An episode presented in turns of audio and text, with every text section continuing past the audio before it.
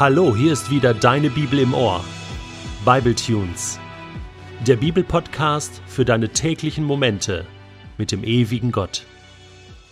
Der heutige Bible Tune steht in Johannes 4, die Verse 27 bis 38 und wird gelesen aus der neuen Genfer Übersetzung.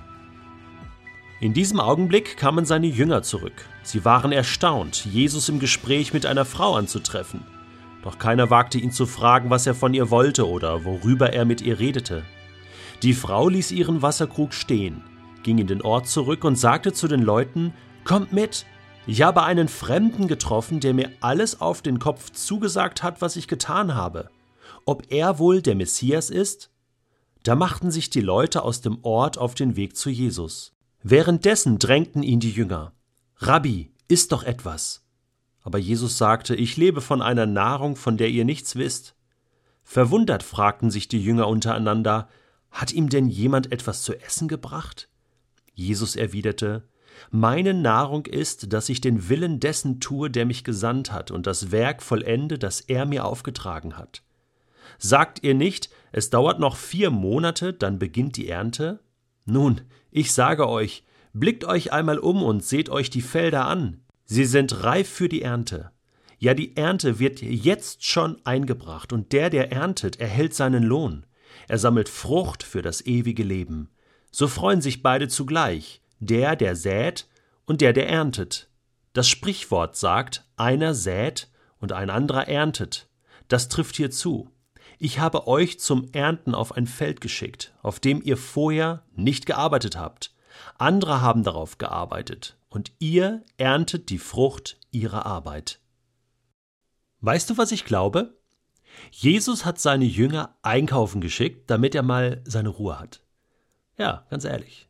Klar, ich meine, das waren seine Freunde. Er hat sie ausgesucht. Ist alles richtig. Er wollte ihnen das Reich Gottes zeigen. Aber ab und zu musste Jesus auch mal allein sein. Einfach mit seinem Vater sein, ein bisschen abhängen, chillen. Und, und ja, da kommt diese Frau und er kann sich in Ruhe mit einem Menschen unterhalten, ohne dass er gestört wird. Weil manchmal haben seine Jünger ja auch gestört.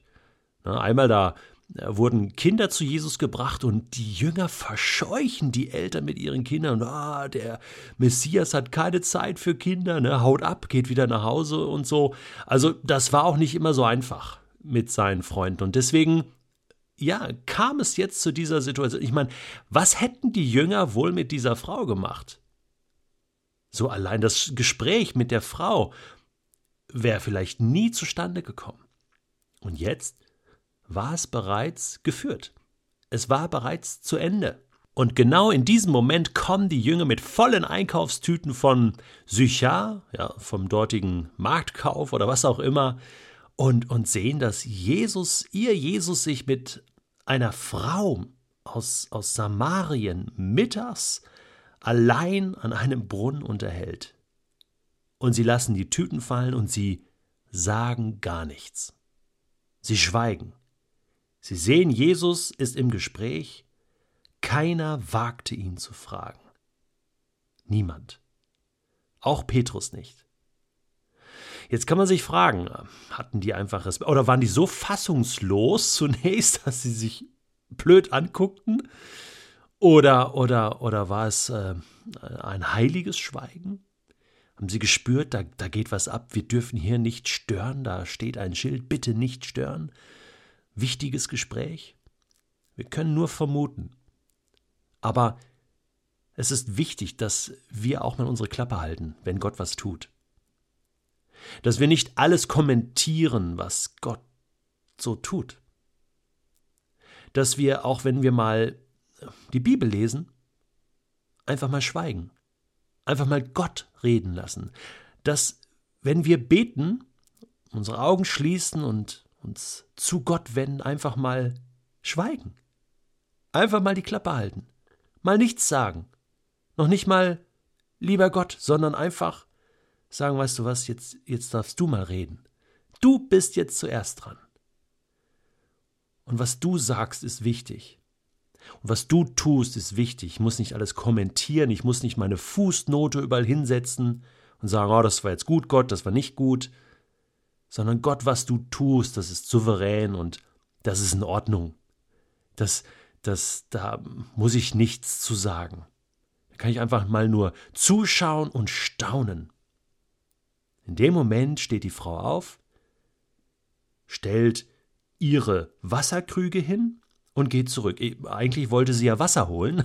Jetzt vergisst sie vor lauter Freude, glaube ich, die Wasserkrüge und geht zurück ins Dorf. Und das ist jetzt spannend. Äh, sie geht zu ihren Leuten, und ich meine, sie war ja stadtbekannt. Ja, kein einfaches Leben, keine einfache Frau, hat schon so viele Männer gehabt und ich weiß nicht, ob sie, ob sie so mehr am Rand des Dorfes war oder mittendrin in dieser Gesellschaft. Auf alle Fälle hat sie die Leute erreicht. Und sie sagt, kommt mit, ich habe einen Fremden getroffen, der mir alles auf den Kopf zugesagt hat. Also der sozusagen Dinge wusste aus meinem Leben, die konnte der gar nicht wissen. Das muss so eine Art Prophet sein. Sie sagt aber nicht, es könnte ein Prophet sein, sondern sie sagt, ob er wohl der Messias ist. Und ich meine, ja, auch die Samaritaner haben von dem Messias gehört, vielleicht haben sie auch von Jesus gehört. Sie hatten auch, ja, ja, so ein bisschen diese Hoffnung, dass ein Retter kommen wird. Die Frau wusste ja auch davon. Und die Frau macht das ganz genial. Sie sagt nicht, ich habe den Messias getroffen, sondern, ja, kommt und seht selbst. Dieser Fremde, ja, was da dran ist. Er ist noch da, er ist am Brunnen. Und die Leute machten sich auf den Weg zu Jesus. Das ist das Beste, was passieren kann. Wenn Menschen sich selbst auf den Weg machen. So wie ganz am Anfang des Johannesevangeliums. Da war Andreas, der sagte, hey, komm und sieh. Komm sie selbst. Und hier auch die Frau. Komm, ich, ich kann dir jetzt so viel erzählen, aber das, das ist nur meine Überzeugung. Du musst das selbst sehen, du musst selbst dich überzeugen, dir ein Bild von Jesus machen. Komm mit. Und sie kommen mit. Und wie das dann weitergeht, das hören wir später. Jetzt schwenkt die Kamera wieder zurück zu den Jüngern. Das ist genial gemacht, wie Johannes das hier schreibt. Und die Jünger drängen ihn, äh, ja, es ist, worüber sollen sie jetzt mit dem reden? Jetzt ist er endlich alleine und sie trauen sich nicht, ihm die Frage zu stellen, Jesus, äh, Entschuldigung, was hast du da jetzt gemacht mit der Frau? Ist das nicht eigentlich verboten? Was ist das denn für eine komische Art? Ja, sondern sie fangen mit Smalltalk an. Ne? Und worüber redet man? Übers Wetter oder übers Essen? Ja, genau. Ähm, Rabbi, isst doch was. Und dann macht Jesus das so genial er sagt jetzt nicht Danke fürs Einkaufen, lass uns mal Mittag essen. Er geht nicht zur Tagesordnung über, sondern er will seine Jünger jetzt mit hineinnehmen in das Gespräch. Er will ihnen Anteil geben und er sagt, ich lebe von einer Nahrung, von der ihr nichts wisst. Jetzt fragen die sich zunächst, ja, Moment, hat er schon gegessen? Hat die Frau ihm nicht nur Wasser gebracht, sondern auch noch äh, ein Stück Kuchen oder Brot? Und dann sagt Jesus, nein, nein, meine Nahrung ist, dass ich den Willen dessen tue, der mich gesandt hat und sein Werk vollende. In der Versuchungsgeschichte Matthäus 4 sagt ja mal, der Mensch lebt nicht von Brot allein, sondern von jedem Wort, das aus dem Mund Gottes kommt. Der Mensch lebt von der Begegnung mit Gott. Der Mensch lebt in erster Linie von dem, was er an Gott hat, als Geschöpf von seinem Schöpfer. Und das ist nicht Brot.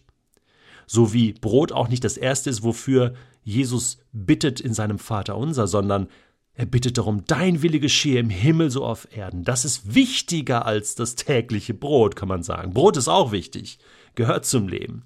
Aber wenn ich zurückschaue auf mein Leben, und ich bin jetzt mittlerweile 30 Jahre mit Gott unterwegs, dann ist nicht das Wichtigste, dass ich jeden Tag Brot hatte, ganz ehrlich. Ich war in diesem Sommer einige Wochen allein mit Gott in der Stille. Und ich muss dir ehrlich sagen, ich habe manchmal das Essen regelrecht vergessen.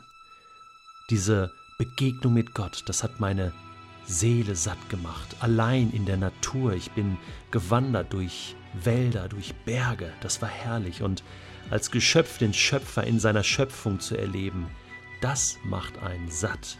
Gespräche mit Menschen zu haben, Menschen zu dienen, für sie da zu sein, das erfüllt einen Menschen. Das, das, das macht meinen Geist fröhlich. Das ist wichtiger als Essen. Trachte zuerst nach Gott und seinem Reich, das sagt Jesus. Und ich wünsche dir das, dass du das in deinem Leben wieder neu entdeckst, dass Gott das Wichtigste in deinem Leben ist und bleibt.